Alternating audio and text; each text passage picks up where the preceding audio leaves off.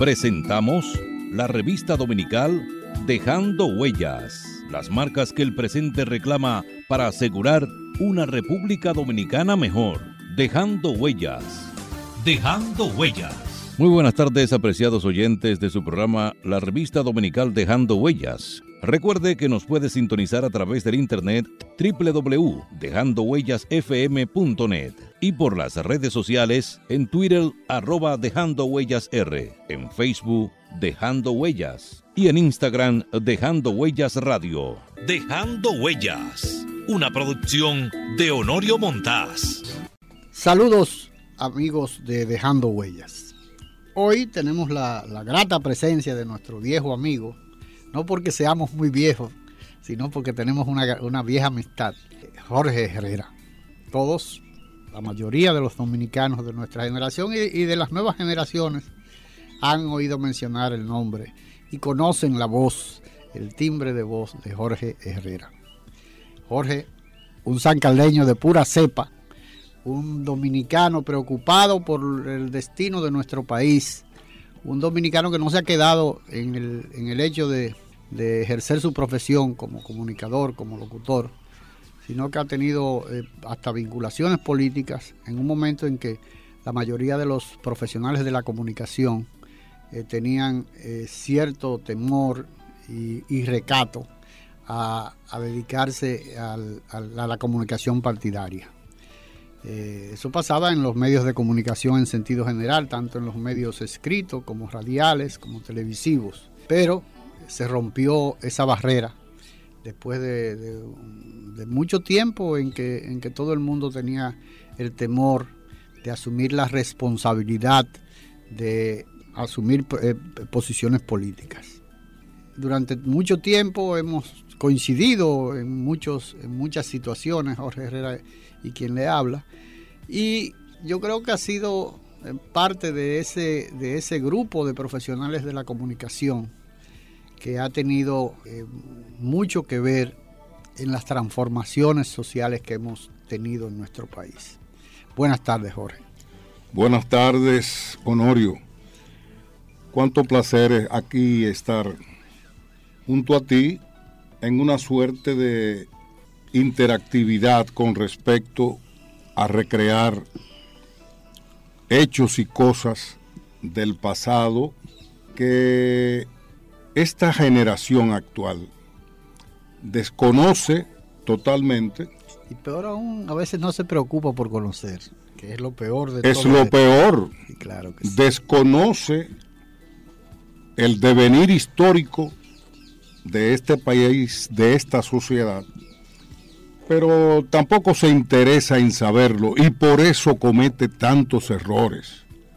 Por eso todavía hay que lamentar que por comer dos o tres veces se pierde un voto, un voto de conciencia. Entonces, eh, son cosas que uno no va a cambiar porque el derrotero que lleva este país con la sociedad que tenemos hoy día no es muy halagüeño. Es más, sin ser el pesimista de que habla el doctor Moscoso Puello en sus cartas a Evelina, eh, no creo que sea un tremendismo decir que lo que nos espera es todavía peor. Esa es la realidad. Y es lamentable que uno, después de tanta sangre derramada, eh, Jorge, de tanto sacrificio de la mayoría del pueblo dominicano, de tanta, de, responsabilidad asumida hasta por militares, ¿no? Recordemos que cumplimos en este año 51 años de la, de la Revolución de Abril, que fue eh, la oportunidad que tuvieron los, los militares de enmendar el error de, que cometieron el 25 de septiembre de 1963 al derrocar el primer gobierno constitucional que, que nos dimos los dominicanos en sentido democrático, general. digamos, democrático. porque constitucionales fueron los de Trujillo también. Bueno, pero en esa oportunidad no se derrocaron, nadie se, se, atrevió a, derrocar un gobierno legítimamente constituido hasta, hasta 1963, claro. en que uno de manera eh, increíble, a pesar de que todo, la mayoría de, nosotros que vivimos esa época, veíamos venir el derrocamiento del profesor Bosch, porque había asumido demasiadas responsabilidades, había tratado de cambiar, de volcar el destino de nuestro país y además habían una serie de disposiciones de que este país se convirtiera de una vez por todas en un país que se respetaran los derechos humanos, que se eh, enrumbara hacia, hacia un destino mejor. Y desde luego eso a muchos sectores resultaba incomprensible. Pero bueno, los militares que asumieron la responsabilidad un 24 de abril de 1965 de eh, proclamar la vuelta a la constitucionalidad. Ni siquiera se trataba de imponer un nuevo gobierno, ¿no? era realmente enmendar un error cometido por ellos mismos, por los militares. Eso nos dio la oportunidad a la mayoría de los, dominicanos y de nuestra generación, eh, tú lo sabes Jorge, que uno eh, de manera eh, solidaria se involucró en situaciones en que nunca en la vida uno pensaba que se iban a producir.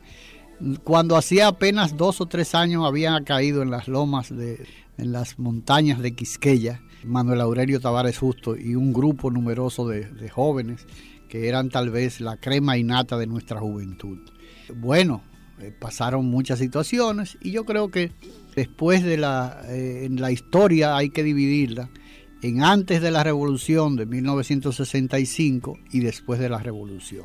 Que, que como te decía ahorita, necesariamente tiene que haber un antes y un después, porque justamente la revolución que empieza el 24 de abril de 1965 marca el inicio de una nueva república.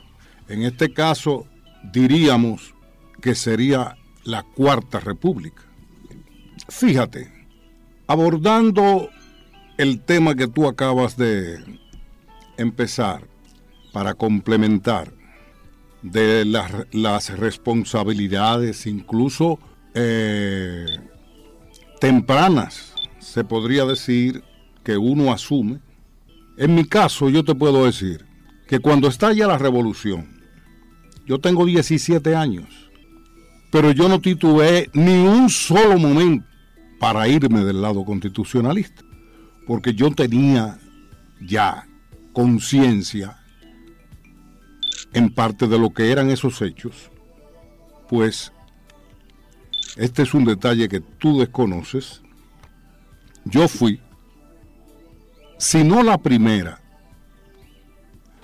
una de las primeras tres víctimas de los remanentes del Trujillato. A mí frente al Instituto de Señoritas Salomé Ureña de la Padre Villini, se me lanzó el vehículo Chevrolet modelo 1957, placa 1535 de la Policía Nacional. Similar al que andaba Igualito el que ah, andaba Trujillo.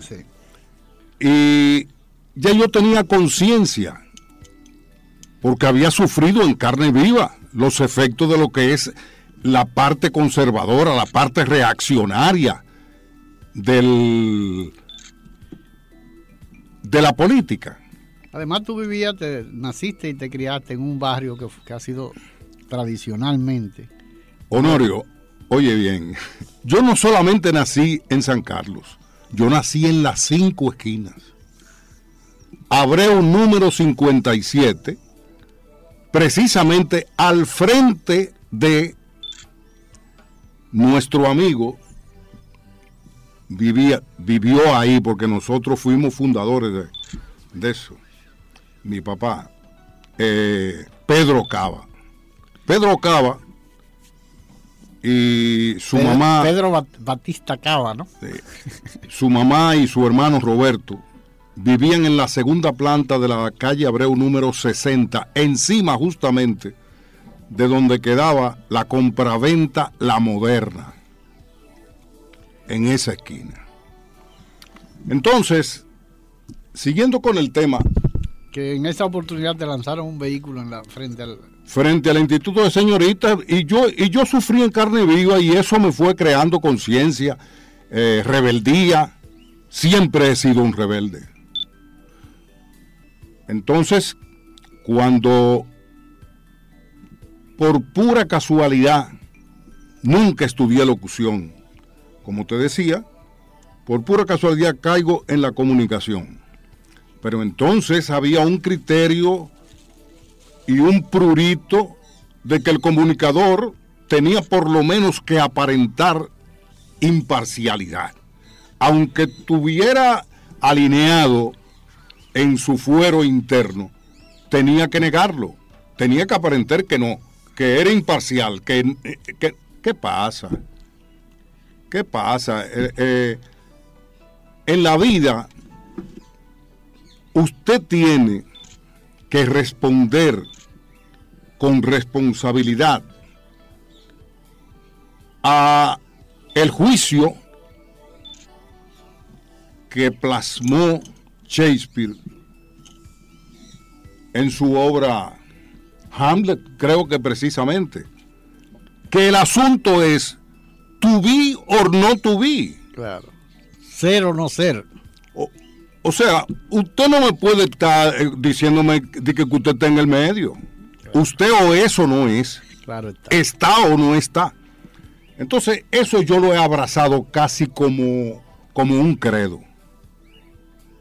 A mí me gusta la definición. Yo no, yo no tengo por qué negar, por ejemplo, mi condición de antireeleccionista. Yo no puedo negar mi condición de antipeledeísta. Sencillamente porque el PLD triunfó, eh, traicionó el pensamiento de Bosch,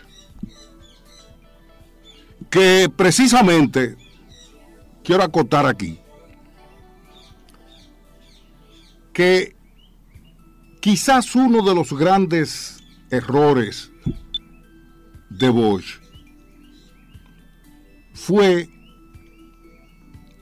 el que parece que en su permanencia en Cuba, él fue influenciado por el pensamiento de Martí de una forma tan acendrada que resultó que Bosch como Martí fueron hombres que se adelantaron a los tiempos. Martí, Martí fue una, una persona que se adelantó a los tiempos. Si tú lees el, el ideario de Martí, óyeme, recuerdo ahora, por ejemplo, ese, ese tan manoseado casi estribillo de cultivo una rosa blanca en junio como en enero para el amigo sincero que me da su mano franca. Mas para el cruel que me arranca el corazón con que vivo, el asunto es que termina diciendo, oye bien, para el cruel que me arranca el corazón con que vivo, él termina diciendo que cultiva una rosa blanca. Claro que es la máxima. Cardos ni ortigas cultivo, cultivo una rosa blanca. ¿Tú crees que una persona del mil, de principio del siglo XVIII, ya tenga un pensamiento así? No. Entonces, para mí que la estadía de Bosch en Cuba fue influenciada mucho por el pensamiento de, José Martí. Y cuando llega aquí, él quiso hacer tantas cosas buenas que terminó, en, terminó siendo una amenaza para el statu quo Claro está. Porque además se adelantó a los tiempos, ¿no? Se adelantó a los tiempos. Atreverse a, a, a, someter un proyecto de ley de educación ostosiana, que no era otra cosa más que eh, eh, la, educación laica.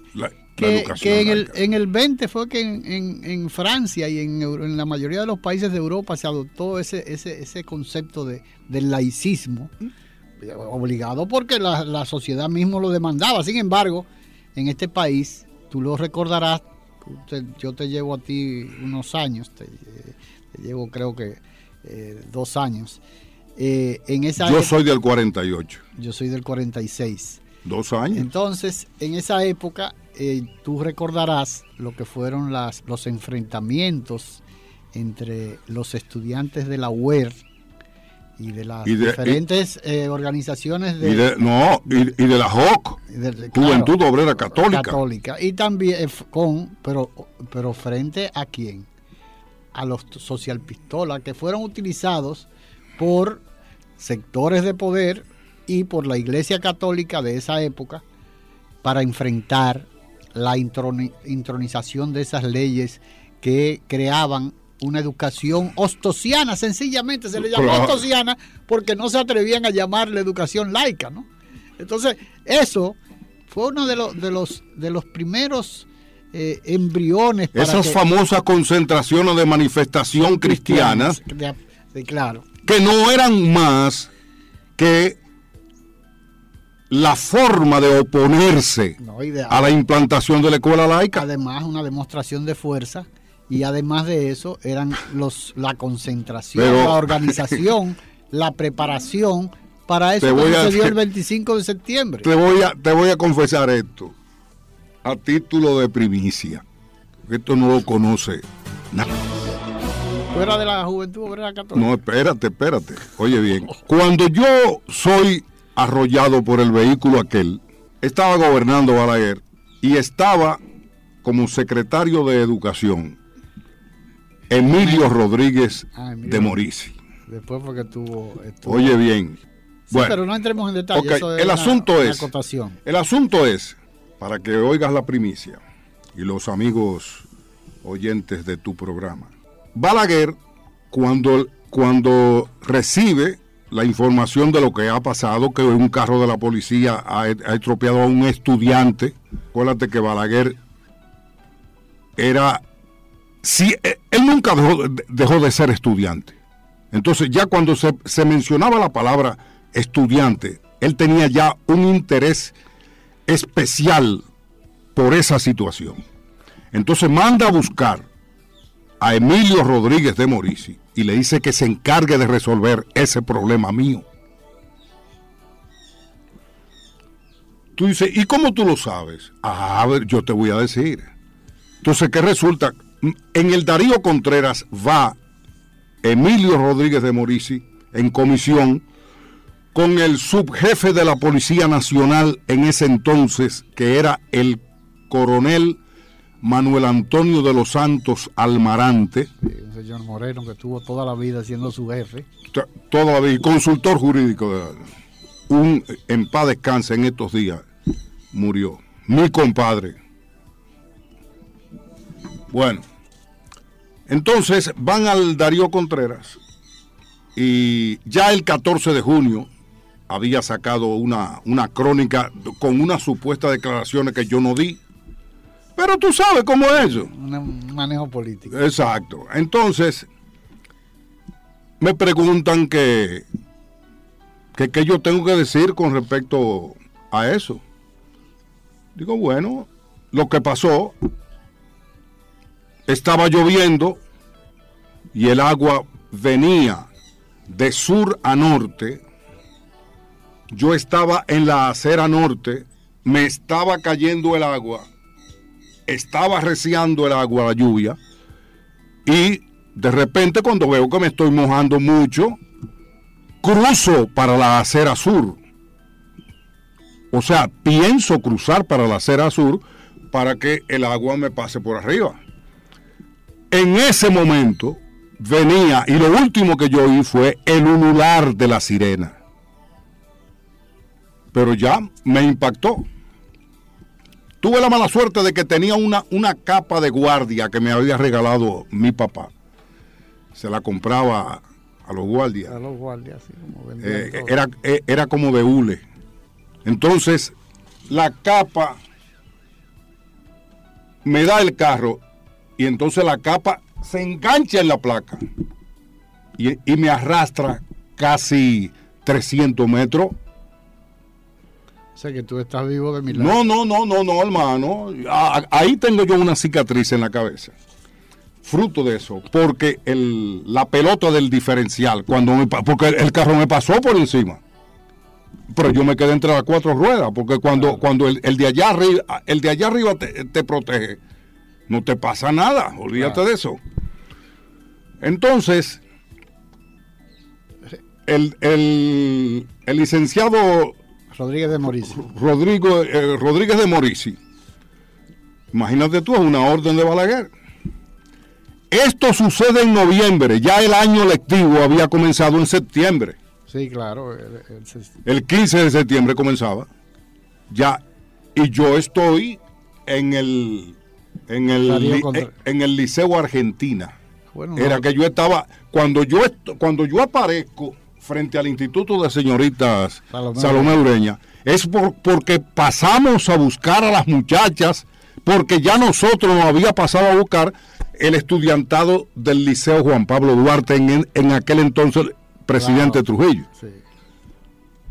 Bueno, imagínate tú, eh, una orden de Balaguer a Rodríguez de Morici, Rodríguez de Morici en su condición de secretario de Educación, entonces, contacta al director del colegio Don Bosco que para entonces era el padre Enrique, Mellano, Mellano. sí, claro. Yo, estudiaba allá en el... Bueno, bueno, me, ok, tú conociste al padre Enrique.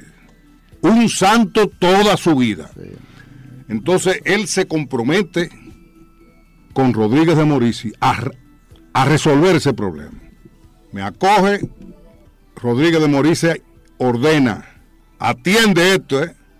Para los útiles escolares que se perdieron con el impacto y la, la con 25 pesos, yo compré los útiles otra vez y un par de zapatos italianos en la tienda La Fortuna. Claro, que quedaba en la, en la calle El Conde 35C. ¿Te acuerdas de, sí, claro, que estaba, la fortuna.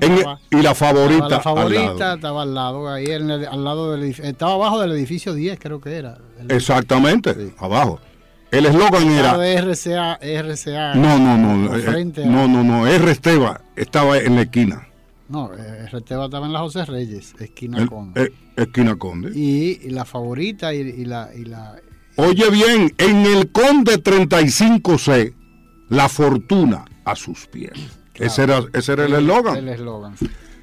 Bien. Estaba casi al lado, déjame yo para aclarar, para que los oyentes tengan una idea. De la, favorita. La favorita. No al lado. la fortuna estaban al lado. Al lado, una, una al lado de la otra. Pero estaban casi al lado de la ópera. O sea, antes de llegar a la Duarte, entre la Duarte 19 de marzo eh, estaba la ópera. Sí, en, en el Conde. En el Conde, esquina Duarte que había la ópera. La ópera, que ahora está el supermercado. En, la esquina 19 de marzo, lo, que estaba era... Estaba eh, el palacio. el palacio. Y frente estaba eh, la otra tienda Cerames. Estaba frente al palacio. Y la Puerta del Sol. La Puerta del Sol estaba esquina José Reyes frente, frente a R. Frente a R. Correcto, correcto. Bueno, ¿qué resulta?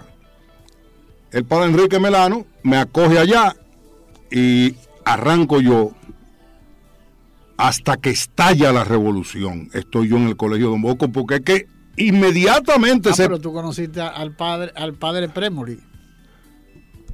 ¿A quién? El padre Premoli, un cura que vino de Cuba, anticomunista hasta, lo, hasta la... Hasta no, no, no, no, no. De, lo, de los cubanos que yo conocí, el padre Víctor Miranda. Sí, claro. Eh, el padre Berrocal. Esos eran los cubanos. Había un mexicano que era el padre Siempre estaba muy, muy pepillito. No, no, no, no, no, no, espérate, tú estás, ahí, ahí tú estás, ¿en, en qué año tú estás ahí? Porque Bueno. yo te estoy hablando de que yo entro al Colegio Don Bosco en el año 1961, Claro. el mismo año de la muerte. de la muerte de Trujillo. Ya yo no estaba ahí, ya yo estaba en el, en el Liceo eh, República Por eso, o sea, eso, eh, eh, oye, esos dos años que tú me llevas de diferencia son la diferencia en esas vivencias. Claro, no, pero había el, había el padre, el padre que yo te digo, era después lo pasaron para, para la romana, que era un, un sacerdote mexicano, que las chicas del, del María Auxiliadora El padre Carrillo, Carrillo, ¿qué te pasa a ti? Eh, Ese fue luego de, de, de la iglesia de San Pedro, en Villa Consuelo. Villa Consuelo frente al padre. De ahí, ahí se armó un, un lío, porque toda la muchacha él se la tiró. Y terminó en la romana y de allá de la romana hubo que sacarlo también porque era, era, era un azote. El padre Carrillo. El padre Carrillo. Yo recuerdo que las chicas del María Auxiliadora, eh, eh, eh, y él salía y se... Sin embargo, se- se sin embargo, porque era un bandido, porque no tenía vocación sacerdotal, porque el padre Víctor Miranda se confundía con Elvis Presley. Y sin embargo, ese señor, al contrario, se ruborizaba con las muchachas que pasaban del colegio María Auxiliadora al colegio Don Bosco, a, a verlo a él nada más. Claro, no, la verdad que era una época interesantísima. Bueno. pero hablábamos... Pero no, no, espérate, ya, ya llegamos. No, hablábamos, perdón. Te quería preguntar algo, eh, pero me gustaría eh, que me respondiera en un momento.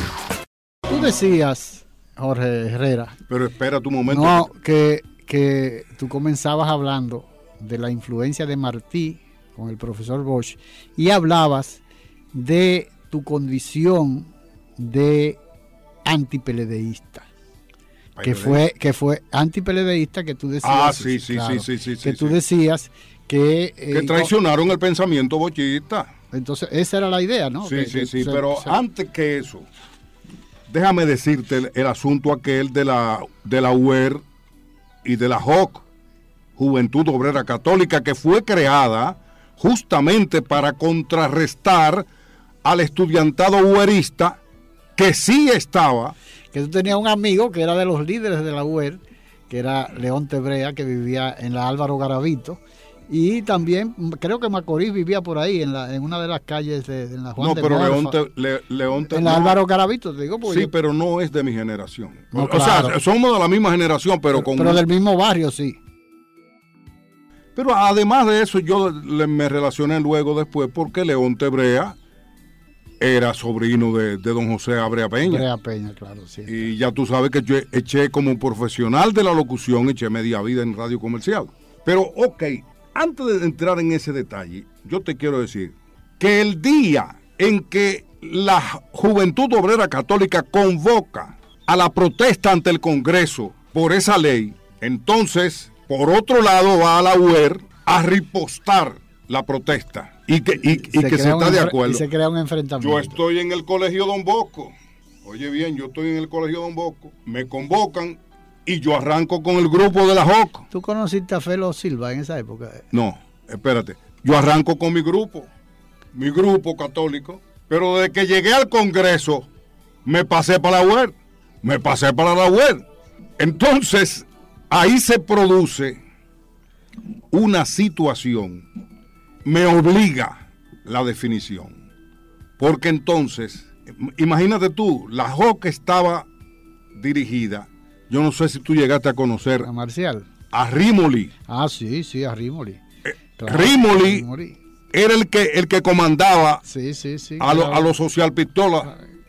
Entonces, ellos, Renato Rimoli. Renato creo que Renato creo que era. Renato Rimoli. sí. bueno, ellos la emprenden a pedradas contra el grupo de la UER donde ya yo estoy asimilado. Pues mira, yo fui de lo que le tiré piedra a los de la JOC y lamento mucho que una piedra se le pegó a un compañero mío del colegio Don Bosco, apellido Pimentel.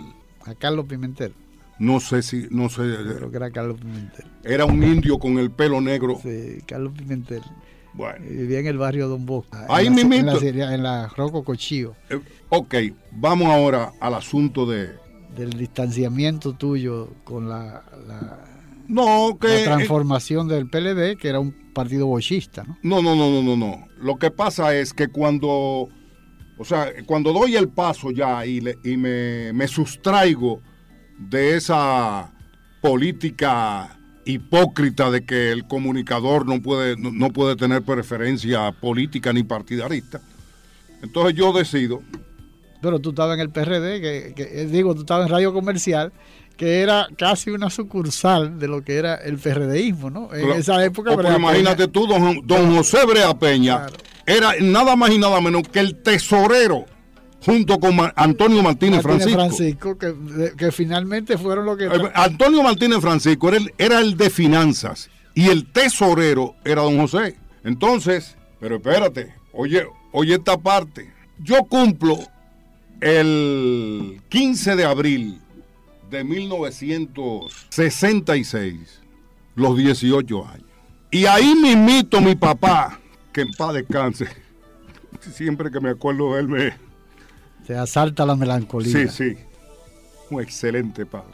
Laureano Herrera Guerrero, de mano me llevó al comité de base de la zona A que quedaba en la Eugenio Perdomo, esquina Salcedo, en un altico ¿Tú te acuerdas de eso? Claro, claro, la Salcedo, porque ahora, ahora ya ha transformado eso por el cruce de la, de la, de la 25. No, no, la que se perdió fue la Eugenio Perdomo. La Eugenio Perdomo, claro, quedó el pedacito donde estaba el Teatro Páramo, que va desde el Parque San Carlos o de, o del, de la iglesia. Abajo de la México. Abajo, sí, exactamente. Eh, Ese pedacito es lo único que queda de la Eugenio Perdomo.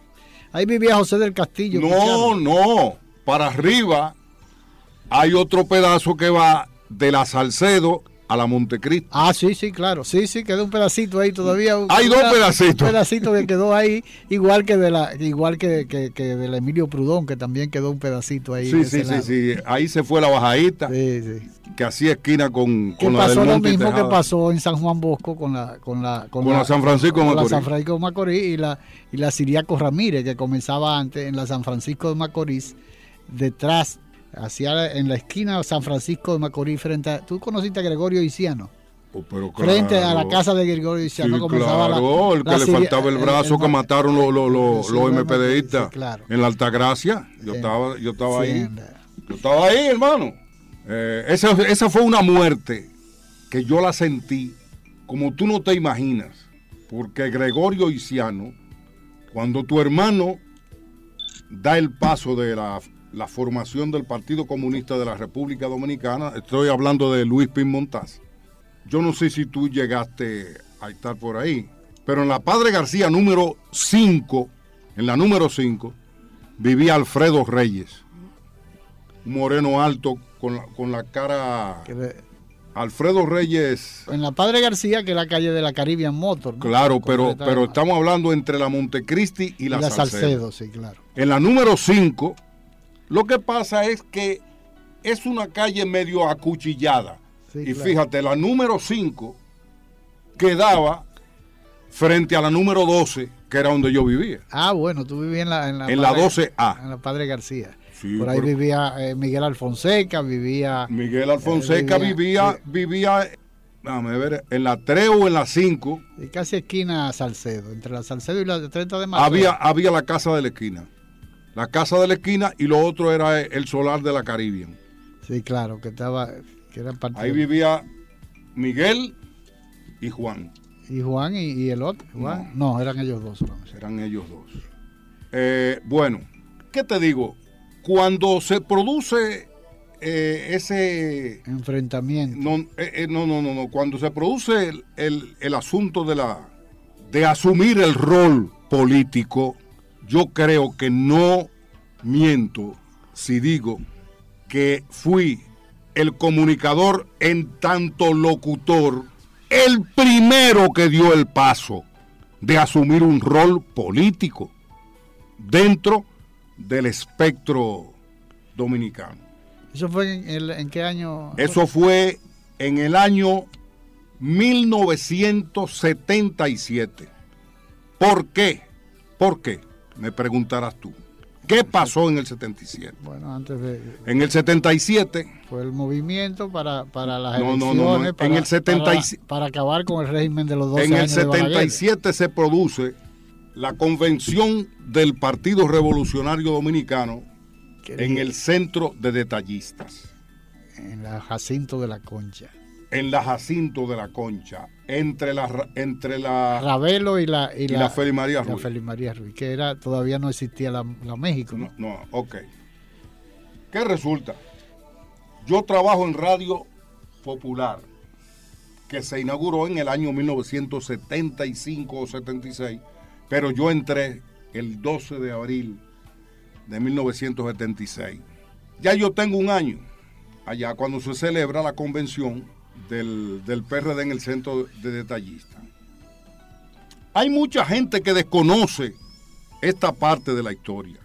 En esa convención estaban terciando don Antonio Guzmán Fernández, Jacobo, Jacobo Magluta y Salvador Jorge Blanco.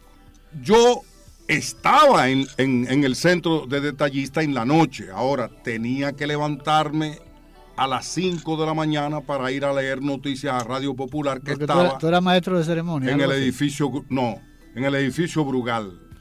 Estaba Radio, Radio Popular Sí. cuando nace. Claro, en la Kennedy, eh, esquina, eh, al lado de, de, la casa Che. Frente a la casa Che. Esa calle nunca me acuerdo cómo se llama.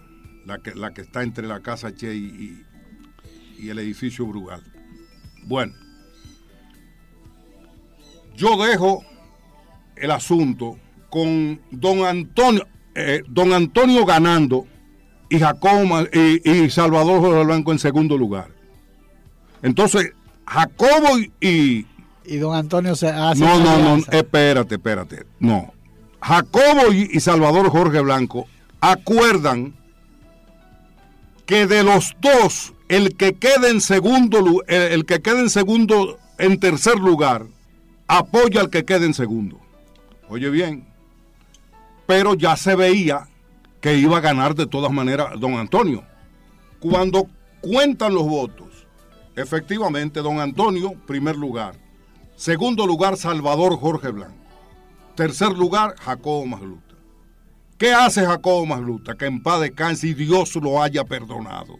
Que acepta la candidatura vicepresidencial, la dirección de Corde y un cheque en blanco y traiciona a Salvador Jorge Blanco.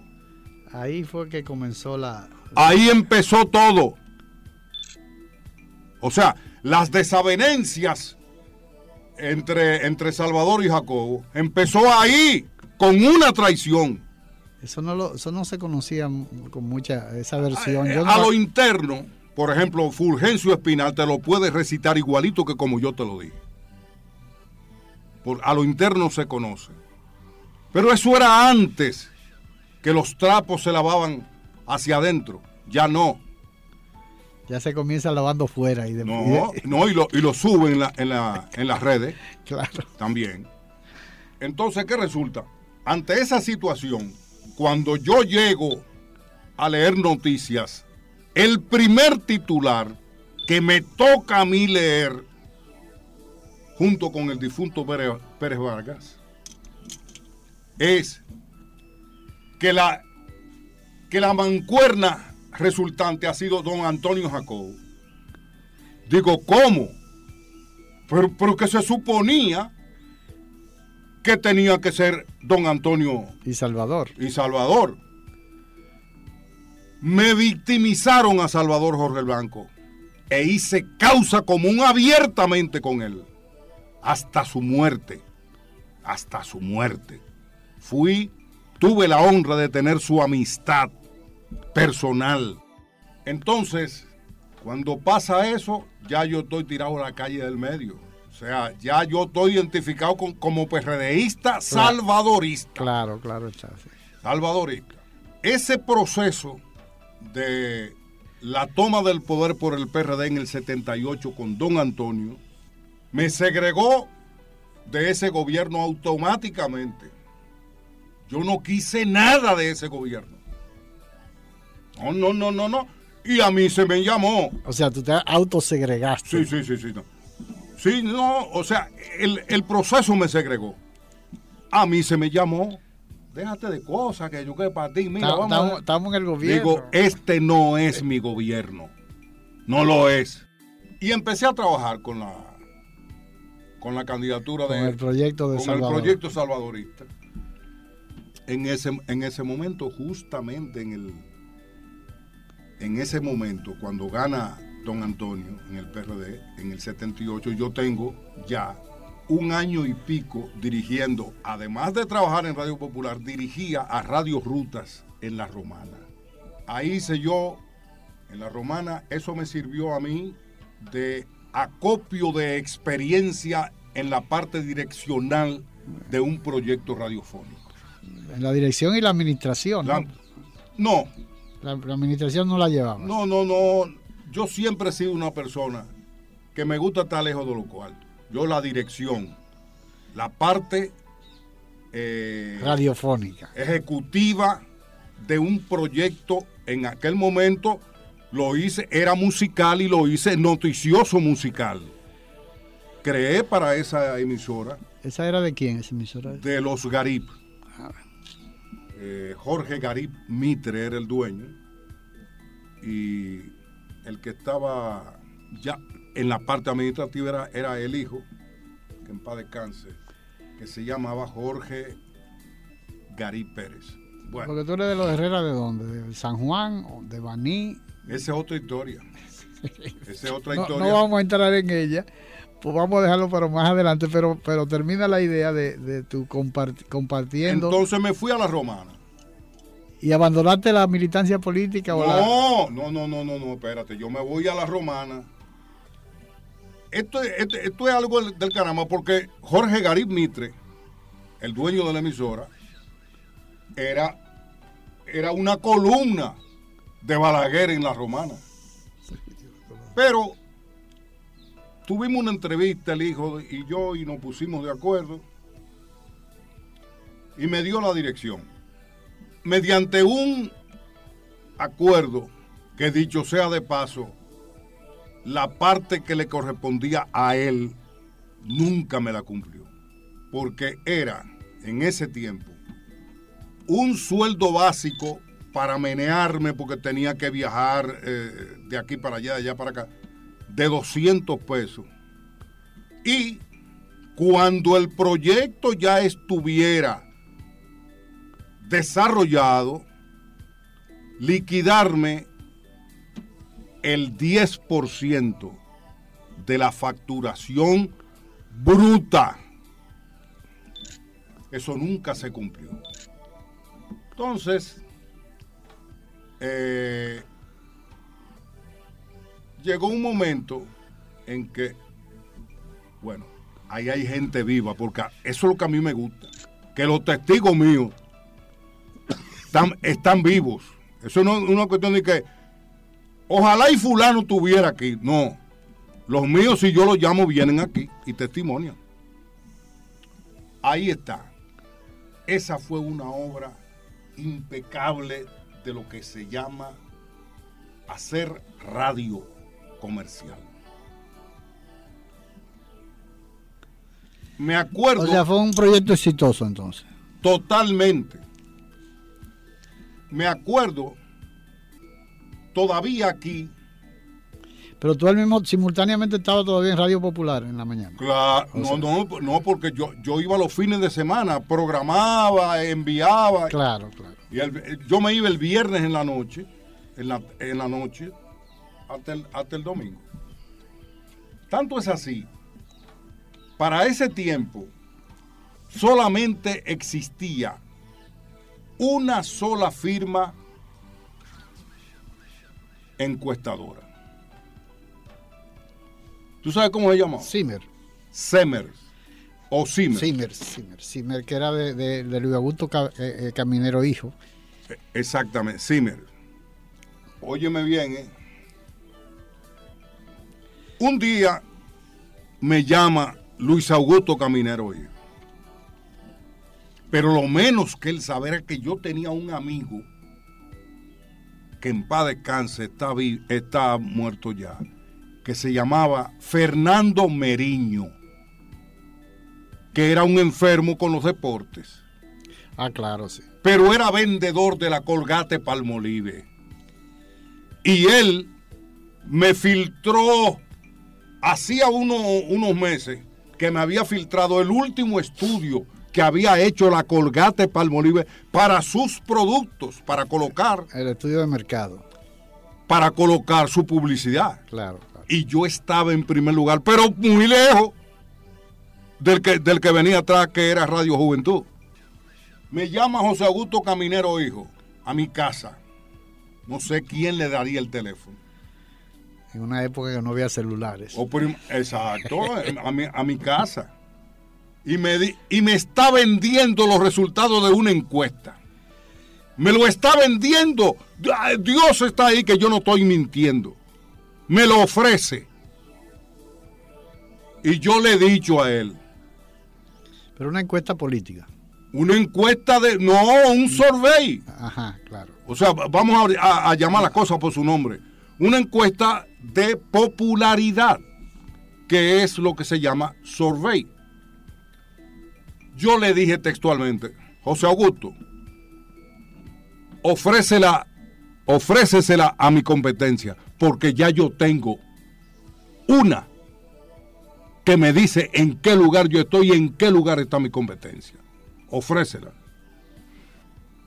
Ahora no recuerdo si fue que se filtró, si, mi competencia la compró finalmente y, y luego la filtró, porque no fue que la publicó. La prueba de que el que tenía la razón era yo, era que la colocación de los productos de la Colgate Palmolive estaban en mi emisora y no en la competencia. De manera que fue exitosa tu paso por esa emisora. Ahora, eh, eh, Jorge, vamos a cambiar un poco el tema, porque una de las cosas que a mí me gustaría, tú comienzas en, en, la locución de manera accidental, ¿no? Sí, sí, sí, totalmente. tú, no, tú trabajabas en, el Banco de Reservas. Yo trabajaba en el Banco de Reservas, que justamente un, un, trabajo que me consiguió mi profesora de literatura en el Liceo Manuel Rodríguez Objío, que era... Un nocturno. No, vespertino en el mismo instituto de señorita eh, Salomé Ureña. Ah, bueno, sí, sí, era, era de la tarde. El que tú dices Miguel Ángel Garrido, allá, arriba. Bueno, eh, mi papá trabajaba en la compañía de teléfono. Y... Te preguntaba, perdón, pues, para no saltar y que los oyentes no pierdan la hilaridad de la conversación, de tú eres Herrera de dónde? de San Juan de la Maguana, que conozco, bueno, lo, de José Joaquín Puello Herrera. No, no, está, están los de Baní. están los de Baní. A mí me, no, no, no, no, A mí me ha dado por llamarle eh, los Herreras legítimos. Porque otros son árabes. Hay unos árabes que son. Ese apellido que hay Herrera que lo lleva mi, mi, mi, mi médico y mi hermano José Joaquín Puello Resulta que ese árabe se complotó contra Trujillo en un grupo de Santiago. Y se descubre. Y Trujillo ordena la expulsión, pero sin ningún tipo de, de miramiento para afuera a la familia completa. Era eh, de una devoción cristiana muy acendrada en Santiago y acude a la autoridad máxima de Santiago en ese entonces, que ahora no recuerdo cómo ha llamado, para que interceda. Entonces esa autoridad eclesiástica viene donde Trujillo y le pide por favor, que... clemencia, clemencia. Clemencia. Y Trujillo le dice, bueno, si es una petición de, usted, yo no tengo más que, que complacerla. Yo creo que, pero eso es con ese apellido no. Y le pone como condición que tienen que cambiarse el apellido, porque el apellido tenía que desaparecer de aquí. Pero Dios mío, no me acuerdo del apellido. Es igual como pasó con Salvador Montá, eh, Montá. El papá era Pepito, Pepito, Jorge, se llamaba Jorge Lluvere, pero no era Lluvere porque era árabe. No sabía hablar ni español. Yo lo conocí en el ingenio Quisqueya, vendiendo en la plaza. Eh, los árabes ponían los, los, los, sábados, porque era el día de pago, ponían todos los corotos que vendían en, la, en una plaza que había y ahí yo conocí, porque yo tenía una tía mía, tía... perdón, perdón, perdón, que ya me acordé. Haddad. Haddad. Haddad. H-A-D-D-A. Haddad, que es el Haddad. El mismo Haddad de Chiqui Haddad. Sí, Chiqui Haddad, El mismo. Entonces, eh, le pone eso como condición. Pero déjame para... para, sí, sí, eh, pero con, ya, Con Salvador Lluveres Montaz, el papá se llamaba Jorge, pero era un apellido árabe que él no sabía pronunciar, la familia no la sabía pronunciar, y se pusieron Lluvere, Lluvere. Eh, por, ahí, por ahí viene la, confusión de los Lluveres de San Pedro de Macorís, de, de, Jorgito Lluveres, que casó con una Montaz, ¿no? Eh, allá en, San Pedro de Macorís. Y resulta que eh, el Lluveres no es Lluvere, era otro apellido árabe que eh, adoptaron el Lluvere y así se quedó. Eso pasó con, el Haddad, con como el tú dices, de, los Herrera. Con el Haddad. Yo te digo esto, Honorio. Porque los Herrera de, San Juan no son no, No, espérate, espérate, oye bien. Mi abuelo, José Gregorio Herrera, Chevalier, murió a los 108 años. Lúcido, completamente como tú y yo y un día yo voy a visitarlo, ya, ya viejito, como eso, eso pudo haber pasado cuando tenía como 104 o 105. Y él era de muy poca palabra. O sea, era una persona muy discreta y muy qué sé yo. a, mí... Introvertido totalmente. No, no, no, no, no, no. E, era, era... Yo creo que introvertido no, no es la palabra. Sino una persona muy medida. No hablaba así por estar hablando. Y entonces yo voy a verlo, papito. Nosotros le decíamos papito y mamita a esos dos abuelos paternos. Ah, la bendición, papito. Eh. Y él a veces tenía sus repentes. Y me, oye bien, y me dice, oye, y me dicen que tú di que eres periodista. ¿Por qué tú no te pones a averiguar eh, ¿de dónde que salen los, los de nosotros? Así mismito. Óyeme, y eso fue como... Un reto. No, no, e, eso fue como, como tú eh, un switch para activar algo. Y me puse en eso. Y fui a tener a la iglesia de Ato del Padre en San Juan de la Maguana. Ahí, de ahí fue que salieron. Eran tres hermanos de origen español. Uno se llamaba Rafael, otro se llamaba Juan y otro José. O sea, tres nombres de, de esa costumbre cristiana. Claro, claro. Bueno. Dejando huellas, trillando el camino día a día en ruta segura hacia un futuro mejor dejando huellas.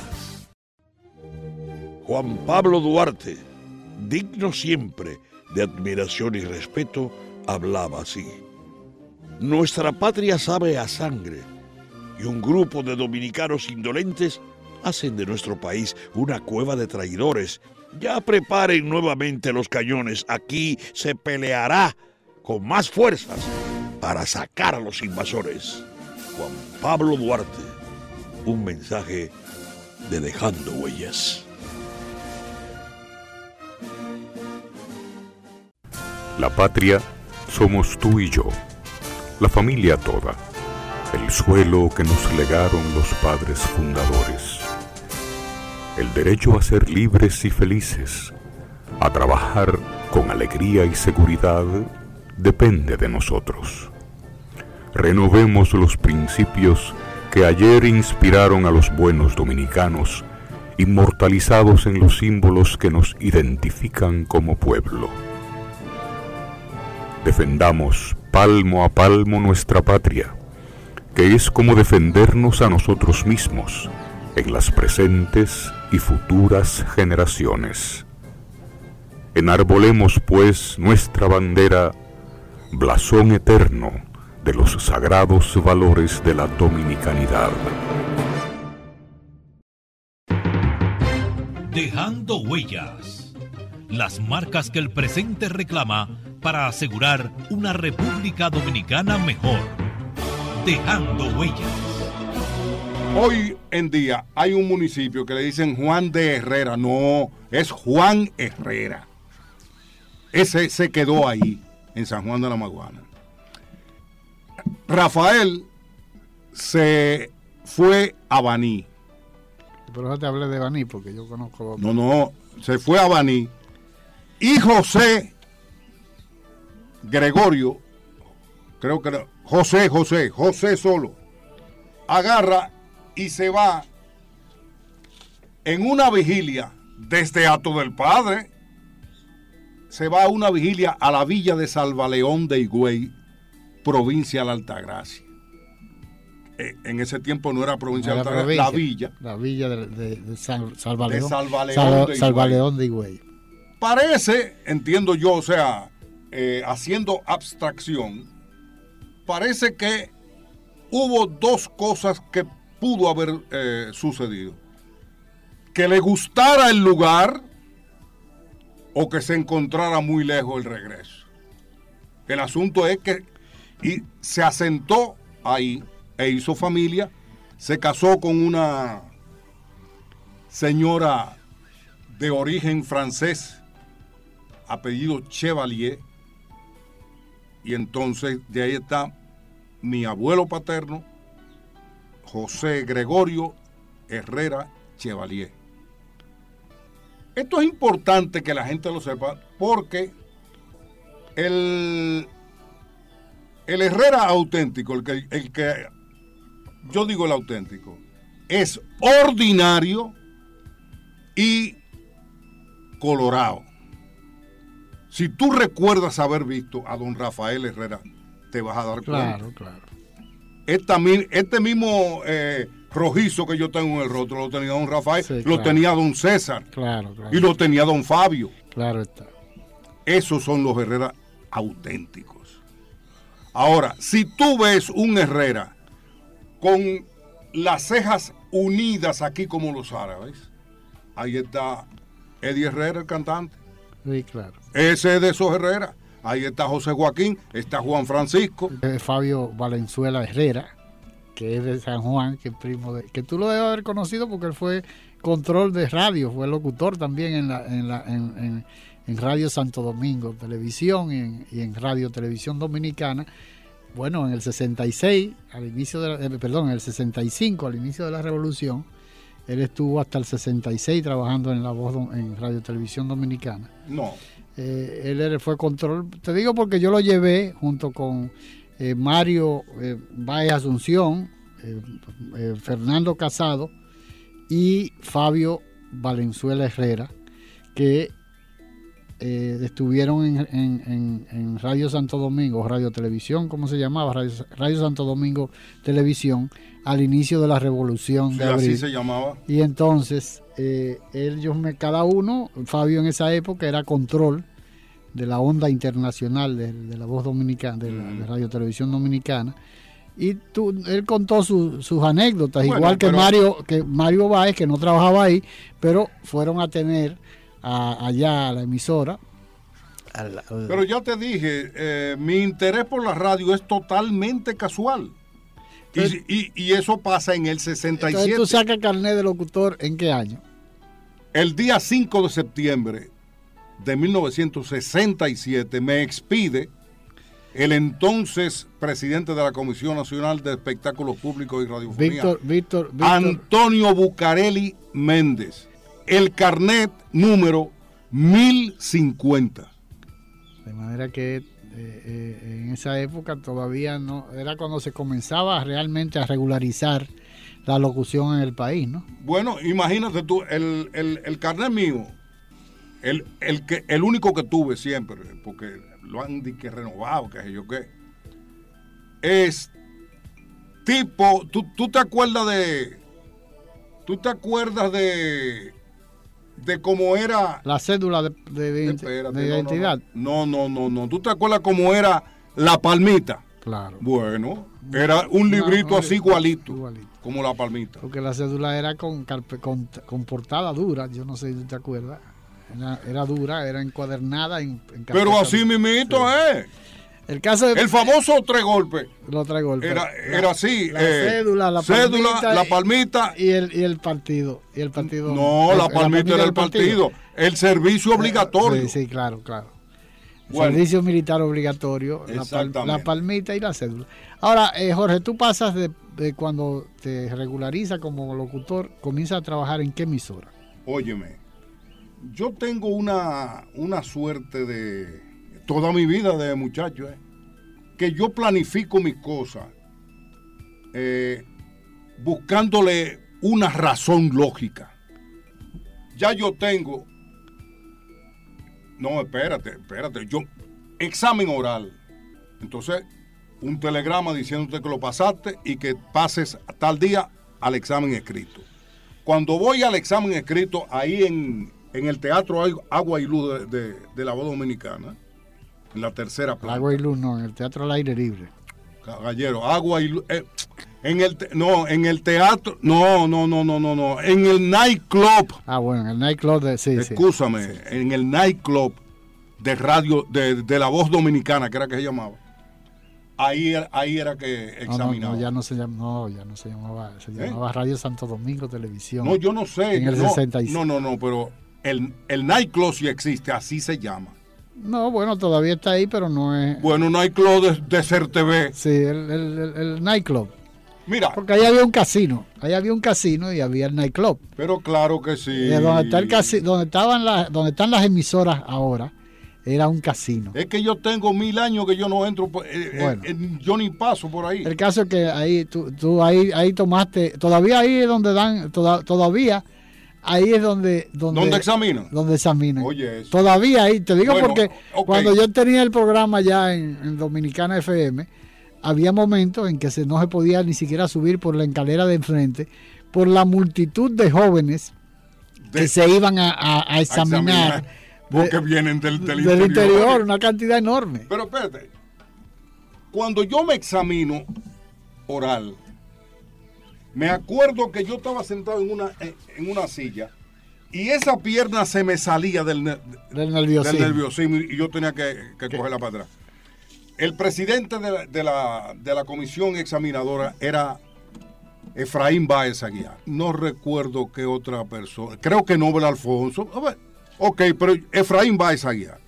Cuando leo la noticia, leo el, el comercial y cuando me pide que presente un artista a mi Pues son tres, tres renglones, el, noticioso, En eh, ese tiempo. el musical y una el- noticia, una o dos noticias eh, comercial y entonces presentar un disco desde cabina y presentar un artista en un espectáculo en vivo. No, animador. como animador. Maestro ok. de ceremonia. Es otra cosa. Esa es otra especialidad Claro, muy, muy fuerte. El asunto es que ya yo he hecho las tres cosas prima- primarias, o sea, noticia, eh, anuncio comercial y la presentación del disco en cabina. Y cuando me toca ya eso, el mismo, creo que el, mi- el mismo Efraín o- a- había otra persona. Es más, yo, yo creo que era el mismo Antonio Bucareli Méndez que presidía. No, no, eh, ahí estaba Efraín Báez Aguiar, pero Antonio, Men- Antonio Bucareli. Bucareli. Entonces, ya yo voy a arrancar cuando, cuando él me dice, no, está bien, está bien, está bien, se puede retirar. Le va a llegar un, un Un telegrama, telegrama. para, el, para el examen escrito, o sea que ya me, ya me está diciendo, pasate este. Porque tenían que hacer tres, tres sesiones. Una de, de locución, otro escrito. Eran cuatro. cuatro. Cuatro. Locu- eh, locu- Y ahora eh, se, se estila no, eso. Yo no sé. Yo, no sé. creo que no, ¿eh? Yo no sé. Eh, noticia, comercial. No, no, pero, pero digo, eran, eh, porque tú me hablaste de que primero habías recibido el primer telegrama para que fuera a tomar. Eh, No, no, no, no, no. Porque ¿cuál era el procedimiento? Cuando tú, aplica, cuando tú aplicabas, solicitabas para que te examinaran, Ok. ahí te mandaban un, un telegrama diciéndote que entonces luego te decían eh, le va a llegar un telegrama para con la fecha de- del examen escrito de cultura general yo voy en la romana estaba yo cuando me llamaron que, que me había llegado el telegrama voy tú sabes quién estaba ahí que en paz descanse David Santamaría Magiolo estaba eh, eh, en Claro. ese y presenció este incidente. Yo estoy haciendo mi, Tu examen escrito. mi examen escrito, de- pero una, imagínate tú, yo egresado del Colegio Don Bosco, Claro, tenía una formación no sólida. una formación sólida. Cuando se me para alguien detrás, pero yo sigo. Y esa persona que, que está detrás, que yo no sé quién es, agarra el, el- el el examen, examen. y me lo quita. Mira, Honorio, cuando yo he visto que me han quitado ese examen, eh, eh, eh, yo- todavía yo- tú no has terminado de desarrollar la idea. Entonces, yo, lo, que, lo que yo he pensado es, estoy quemado aquí, ¿qué, qué- qué- qué es lo que le- y he reaccionado. Y, le, ¿qué, qué es lo que- y entonces le dice, me, dice, eh, eh, Antonio Bucareli Méndez, que era el tipo, y me dice, no se preocupe, joven, váyase que ya, ya yo vi lo que usted hizo. Eso está bien. Pase a las 10 de la mañana por mi casa. Arzobispo Noel encima de los helados Capri. Vivía él. Ajá, sí. Pase por allá hasta- a tal hora que A buscar. arranco para allá. A ver, espérate. ¿Tú sabes con qué me esperó? Con una carta autorización para hacer uso de los micrófonos del país hasta tanto me llegara el carnet. O sea, que te- era, era un, Con eso agarro yo, porque entonces dije, ¿y ahora? Porque yo- tú te habías decidido a ser locutor. No, no, no, no, no. Yo lo que estoy es entusiasmado por, por, por lo bien que me está saliendo todo. Si yo nunca estaba pensando. Digo, ¿y ahora? Como ya yo tenía amores con mi primera esposa y yo iba todos los fines de semana, digo, no, espera. En esos tiempos las emisoras de la romana transmitían en onda corta, solamente por la cercanía de Puerto Rico, porque hacían eh, Radio. Radio Papagayo. La voz del papagayo, cuyas siglas eran HI13 en onda corta. HI número 3, C. Y la otra, la voz de la romana, HI2 de número P. En onda corta, digo yo, en onda corta. No, no, no. Pero en San Pedro de Macorís estaba Radio Oriente, que transmitía en onda larga. Y fui y me la aparecí a, a don Fausto Donastor, el dueño. Le expliqué y le enseñé mi carta. Ah, no, no, está bien. Yo lo que quiero es practicar así es. Me puso un horario para trabajar sábado y domingo. Entonces yo iba. va. ¿Tú sabes a cuánto me pagaban la hora? Mensual. 60 centavos. a 60 centavos mensual la hora. No, o sea, no, no, no. 60 centavos por hora trabajada. Claro. Entonces, me la liquidaban al mes. O sea que tú trabajabas 100 horas, te daban 60, No, eran, daban 60 eran, pesos. eran tres horas los sábados y cuatro horas los domingos. Eran siete horas por seis, 42. Cuatro con 20 semanal. Pero don Fausto, olvídate de eso, no, me, me lo dijo, yo no pongo a trabajar a nadie de gratis. Usted va a realizar un trabajo, yo se lo pago. Y esa era la tarifa. Esa era la tarifa. Bueno. Y después de, cómo tú seguiste eh, escalando en las emisoras, me gustaría, no, eh, mira, me gustaría, perdón, perdón, cómo tú seguiste. Eso es interesante porque es, lo que te estoy hablando, que en la en la radio a mí me han sucedido todas las cosas raras que, le puede pasar a, alguien en la radio. En, ah, porque, porque entonces trabajo en Macorís en el banco de reservas y abría a Radio Oriente y cerraba a La Voz del Caribe. Un, un pluriempleo. Sí, sí, un pluriempleo y, me iba muy bien. En ese tiempo yo ganaba 135 pesos, en, 145 pesos en el Banco de Reserva y, la, y, los chelitos que, que ligaba en, la, en las dos emisoras. En las dos emisoras. Imagínate. Era un príncipe. Un príncipe. Pero ¿qué resulta? Al madrugar y pasar mala noche, porque yo cerraba a las 12 de la noche, cerraba a la voz del Caribe de Danilo Aguiló, era el dueño, el papá de ese, de ese muchacho que, se ha dado muy, muy buen... Aguiló, el Aguiló. Ese Aguiló. Aguiló que está en Santiago. Eh, eh, el papá de él, no, no, no me acuerdo ahora cómo se llama. Bueno, entonces, ¿qué resulta? San Pedro de Macorís, no sé si tú tenías este dato. San Pedro de Macorís está situado bajo el nivel del mar. La humedad de San Pedro de Macorís es permanente y el terreno es pantanoso. Por eso se llamaba eh, Mosquito Sol. Mosquito Sol se llamaba. Porque era un pantano lleno de mosquitos permanentemente y con el tiempo se ha ido erradicando, ¿no? Bueno, eso te dice a ti lo que me pasó. Madrugando, trasnochando, bronquitis. No podía hablar. No, no, no, no, me afectó, pero, pero no, no, bronquitis. Eso era un pecho del caramba. Cuando voy al médico, me dicen la realidad. A, ti lo que te está pasando es esto, esto, esto, esto y esto. ¿Tú sabes lo que hacía?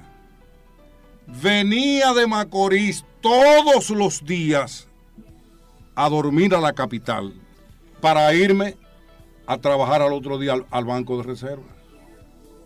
Un día mi papá, ahí vuelvo con, me dice, me ve en ese ajetreo y me dice, a mí me apodan en la familia niño. Me dice, niño, pero ¿qué necesidad tienes tú de estar sacrificando tu juventud de esa manera? Yo te he dicho que te vayas de la casa. Tú tienes tu casa aquí. Deja eso. Deja eso. Puse mi renuncia en el banco de reserva y abandoné eso para acá. En estos momentos en nuestro país, eh, en una época sumamente incómoda, hemos visto, conversando con nuestro amigo Jorge Herrera, eh, con relación a la decisión, la infausta decisión de eh, otorgarle el premio Pedro Enríquez, nada más y nada menos que el Premio Internacional de Literatura Pedro Enríquez Ureña a el escritor, no sé si peruano o español, el presidente Leonel Fernández, además que lo condecoró con la orden de Duarte Sánchez y Mella, a pesar de, un artículo extremadamente ofensivo a todo el que se sienta dominicano, que publicó con motivo de, las, de la sentencia 168-13 eh, eh, y que acababa comparando nuestro país con eh, la etapa hitleriana del nazismo. Sin embargo, ayer veíamos en la prensa que el Ministerio de, Cultura anunciaba que se le había otorgado ese premio a el señor Vargas Llosa. ¿Tú crees que eh, los dominicanos debemos sentirnos conformes con que el gobierno de eh, el presidente Danilo Medina Sánchez, a pesar de eso, yo creo que la dignidad de un pueblo, el orgullo de, ser dominicano, no permite que le estemos que nos estemos arrodillando permanentemente ante, personas como esa que ha tenido la, eh, igual que el hijo, porque parece ser que hay una, una degeneración, hay una, una forma de ver las cosas y de y además de, avasallar a los dominicanos eh, la actitud de Mario Vargas Llosa. ¿Qué te parece esa situación, eh, Jorge Herrera? Que tú debes tener un criterio muy claro, muy definido de eso. Yo lo tengo, pero cae dentro de mi íntima convicción. Y a decir verdad, no creo que se merezca uno estar ni ponderando ni criticando. ¿Por qué te digo esto? Porque el solo hecho de que a Mario Vargas Llosa se le regalara un premio Nobel de tanto que lo mendigó, de tanto que lo chantajeó. Solamente por pensar que que era una competencia que él tenía personal. Eh, no, no, no, no, no, óyeme bien, que hasta renunció a su condición de nacional peruano para ponerse más cerca de Oslo. Pero solamente con la competencia con para tener una García Márquez, que era su, obsesión. no, no, no, no, no. Para tener eh, una, una, una cercanía mediática con el premio. Pero aparte de eso, un degenerado sus dos primeras esposas eran parientes cercanas de él, primas hermanas, unas relaciones casi incestuosas. Oye bien, tanto es así, es tanta su aberración personal, que en su obra La madrastra, lo que tú ves es una autobiografía. ¿Tú, crees que una persona así merece que uno malgaste su tiempo hablando de él. No, pero, pero, pero peor aún, eh, eh, eh, Jorge, hay que darle el premio internacional Pedro Enrique Jureña es, es desmeritar a nuestro insigne dominicano Pedro Enrique Ureña. Lo malo es eso, es que hemos llegado a un punto de, valorizar, pero además un tipo que ha, ha, limpiado el piso con la dominicanidad, con nuestro país, eh, sencillamente por una forma caprichosa o de apoyo a su hijo o como usted le quiera llamar, eh, que, que, un gobierno se aventure a, otorgarle un premio a un, personaje de esa categoría. Yo creo que, hemos llegado a un punto eh, que los dominicanos debemos pensar bien claro por quién estamos dirigidos, porque la verdad que es penoso.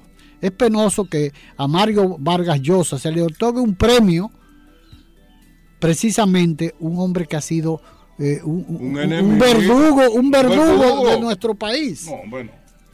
De manera que yo creo que esas son de esas cosas que uno eh, no debe pasar por alto. Ese es un desafuero que más temprano que tarde habrá que reivindicar y poner en su justo valor porque el solo hecho de tú eh, haber obtenido en la forma que, dije ahorita un premio Nobel, ese solo hecho le da méritos a este señor para recibir tan honrosa distinción. No, no, no, no, no, no. Bueno, eh, Jorge, muchísimas gracias por tu participación, por tu condescendencia para con este programa Dejando Huellas. Yo creo que eh, toda esta, esta, esta conversación, que no ha sido otra cosa que una conversación entre amigos, eh, no una entrevista, eh, da a entender que la historia se está escribiendo. Yo creo que una de las cosas que debe existir es que las nuevas generaciones conozcan toda la, la lucha que ha existido en este país para estar donde estamos ahora en la actualidad. Eh, hablaste de Jacobo Magluta, hablaste de, de, Jorge Blanco, hablaste de don Antonio Guzmán, pero además es un recuento histórico de, lo que ha sido eh, Jorge Herrera. Agradeciendo haber estado con nosotros, se despide de ustedes dejando huellas, esperando poder contar con su audiencia el próximo lunes en un programa más de Dejando Huellas, dirección y producción de Honorio Montás.